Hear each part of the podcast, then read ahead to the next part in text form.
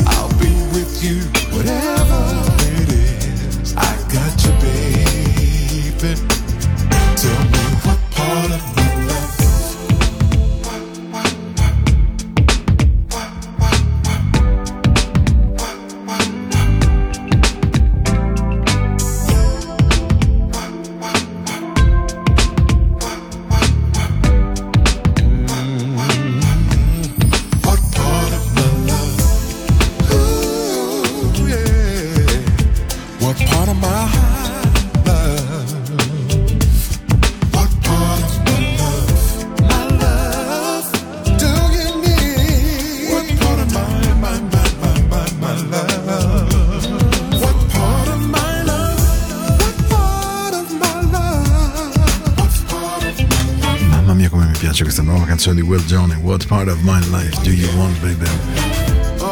Eh, fa proprio un caminetto, eh? What Part of My Life and Which Part of My Life, uh, la canzone nuova di, di Walt Joning, appena uscita proprio da pochi pochi giorni e che ho trovato per voi. E devo dire che qua, mai, mai come in questi giorni questo jingle funziona, eh, con l'acquetta sotto e il tempo sicuramente non tra i migliori. Però, ripeto ancora una volta, accettiamo ciò che viene e soprattutto speriamo che non faccia disastri e che questi giorni piovosi, tra l'altro al di là del Gottardo sole, di qui acqua, insomma una meteo veramente un po' particolare che in certi casi permette maratoneti di esibirsi ugualmente. Allora, Into the Night, puntata di questa sera, 30 ottobre, stiamo insieme fino alle 22, come del resto ogni settimana, il lunedì ed il mercoledì in compagnia di Paolo, paolo at radioticino.com e questa è la mia eh, casella mail e potete ascoltarmi anche in podcast, in Spotify un pochino meno perché hanno deciso di strippare via un po' le nostre trasmissioni, vediamo, ma insomma questa questione dei diritti non è mai di facilissima soluzione. Adesso andiamo con un po' di novità. Lei si chiama Konya Dose con Stephen Golden. Mm, just for everlasting love. Questa è una novità di questa settimana, proprio circa 10 giorni di vita. Brand new per chi ascolta Into the Night. Questo è il nostro suono, ricordatevelo.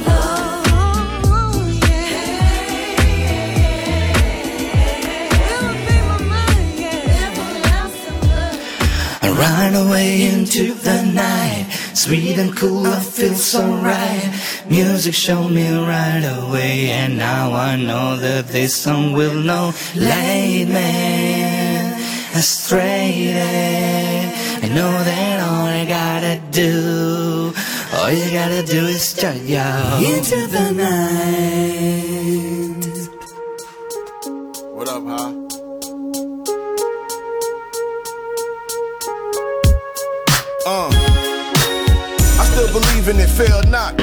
strings attached, tongue out, we a shell top. Yes. They run DMC war. What's loving you B4, the G4s, y'all parties out on Capri Shores. Ain't from Maryland, but I think we could be more of an item. Uh-huh. Size white for my ice. Uh-huh. Trust me, ain't nothing like them. Was times I would F they minds before I pipe them. Make them feel like the love of my life before I sight them. It's a whole new day, a whole new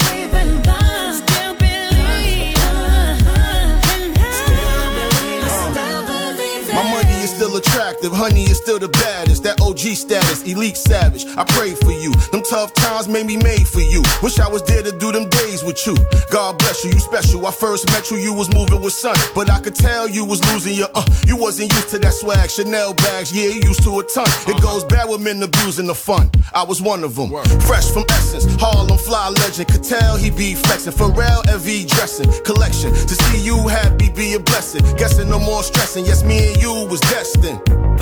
To believe the shit. Bad energy, negativity, lead that shit. I respect your following and your leadership. You the captain of my boat, you can lead the shit. believe in love. I still believe. I still believe in love. Said I still believe. They Do, la voce del rapper, Lady Mary J. Blige, I Still Believe in Love. La nostra notte continua con buon suono, almeno spero, anche perché adesso vi sto per trasmettere una cosa, mamma mia, veramente magica. L'ho trovata l'altra notte, questa ammetto che non sia una novità, ma anzi è un brano vecchissimo, credo uh, della fine degli anni 60, inizio degli anni 70, ma non è un, un pacco clamoroso. Sapete in mente quelle canzoni che uno dice, ok Paul, ho capito, you're ready to go. No, no, no, no, no, assolutamente, è un capolavoro.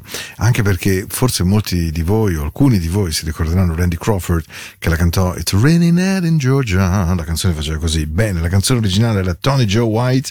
Per un caso della vita l'ho incontrato qualche notte fa e mi sono detto, caspita, la devo mettere. Anche perché notturna, piovosa, romantica, molto cool, copertina. There we go. hovering by my suitcase, trying to find a warm place to spend the night. A heavy rain a falling, seems I hear your voice calling. It's alright.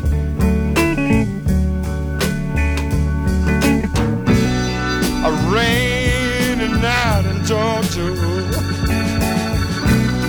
A rainy night in Georgia. Oh, I believe it's raining all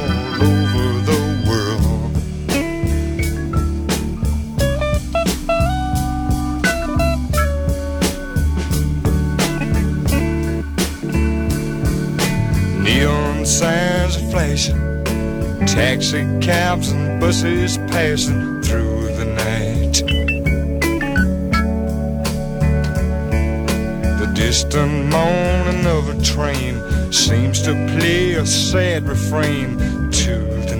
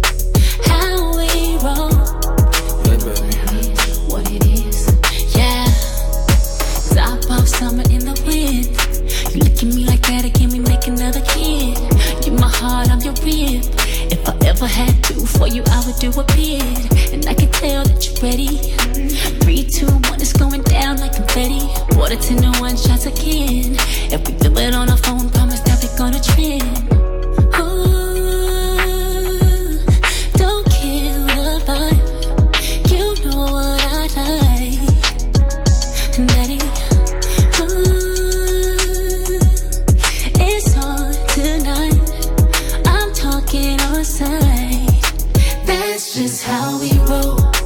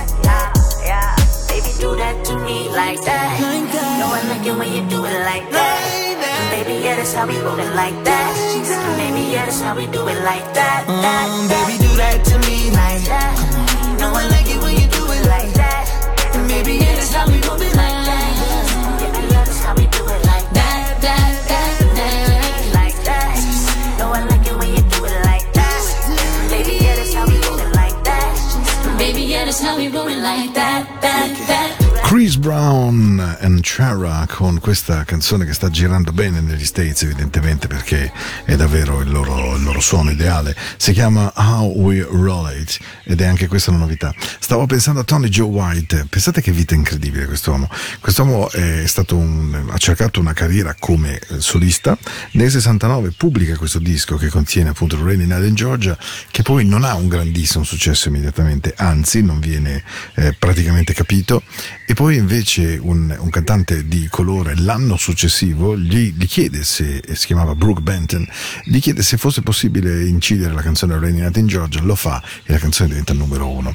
Lui passa tutta una vita di musica così, diventa amico comunque di Mark Knopfler, eh, scrive Stevie Window per Tina Turner e mh, la cosa che mi ha colpito moltissimo sono le parole di suo figlio, perché il papà muore nel, eh, mille- nel 2018, scusate, e nel, non dico nel necrologio, ma nello spiegazione a molti giornalisti, insomma, chi chiede del papà, dice guardate, papà è morto solo di un infarto, non beveva, non fumava, non usava droghe, semplicemente nel suo letto con molta tranquillità e è volato via.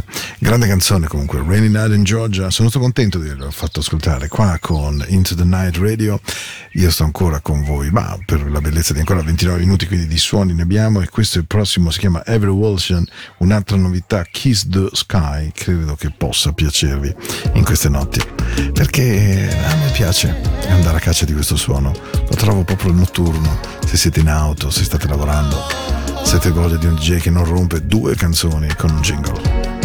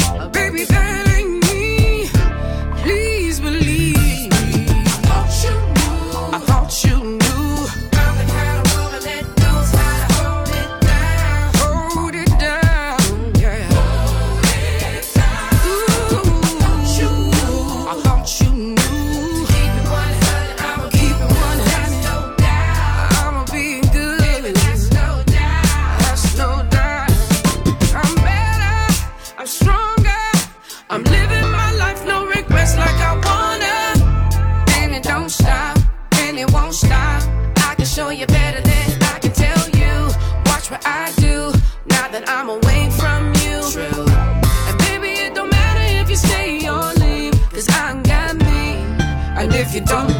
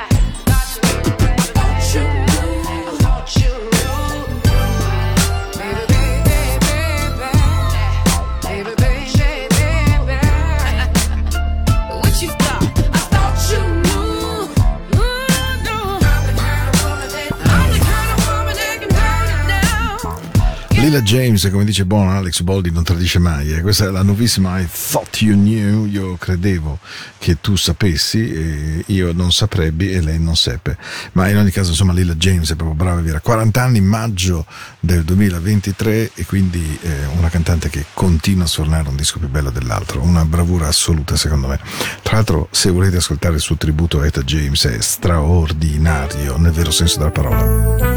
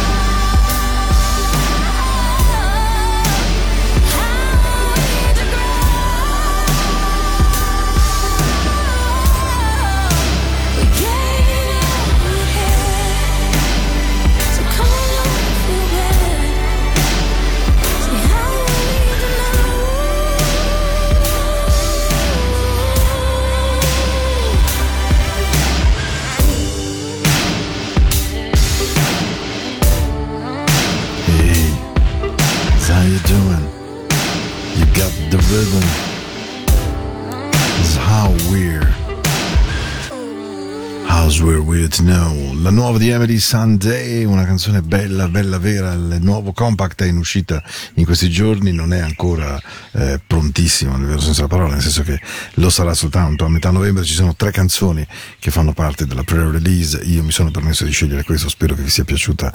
E devo dire che la precedente è- ha una storia molto bella, si chiama Making Love to the Music ed era cantata dai Music Forever. I TMF sono un gruppo stranissimo, tra l'altro, si chiamate i Maze, perché sono ex componenti della band dei Maze con la voce notevole, se l'avete riconosciuta, di Chris Walker. Chris Walker è stato l'arrangiatore, produttore, sound contractor, drummer e background vocalist di Al Jarreau per lunghissimo tempo, tra l'altro sua una bellissima versione di We Are in This Love Together che vi faccio ascoltare una di queste notti.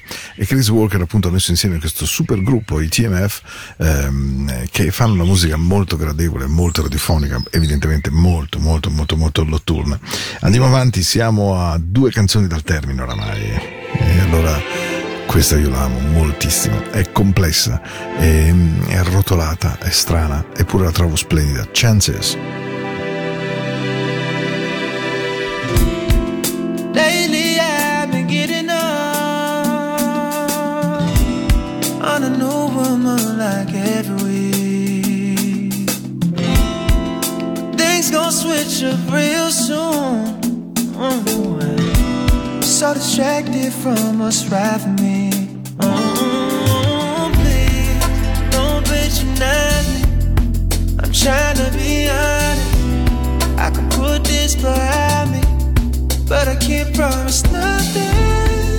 Wish that I was different, but I'm not so I can only explain myself.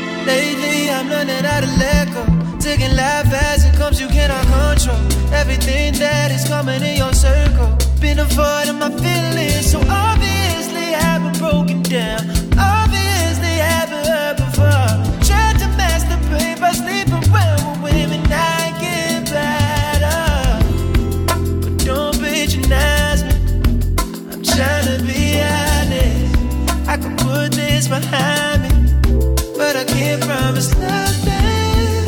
Wish that I was different, but I'm not so. Can only explain myself. I was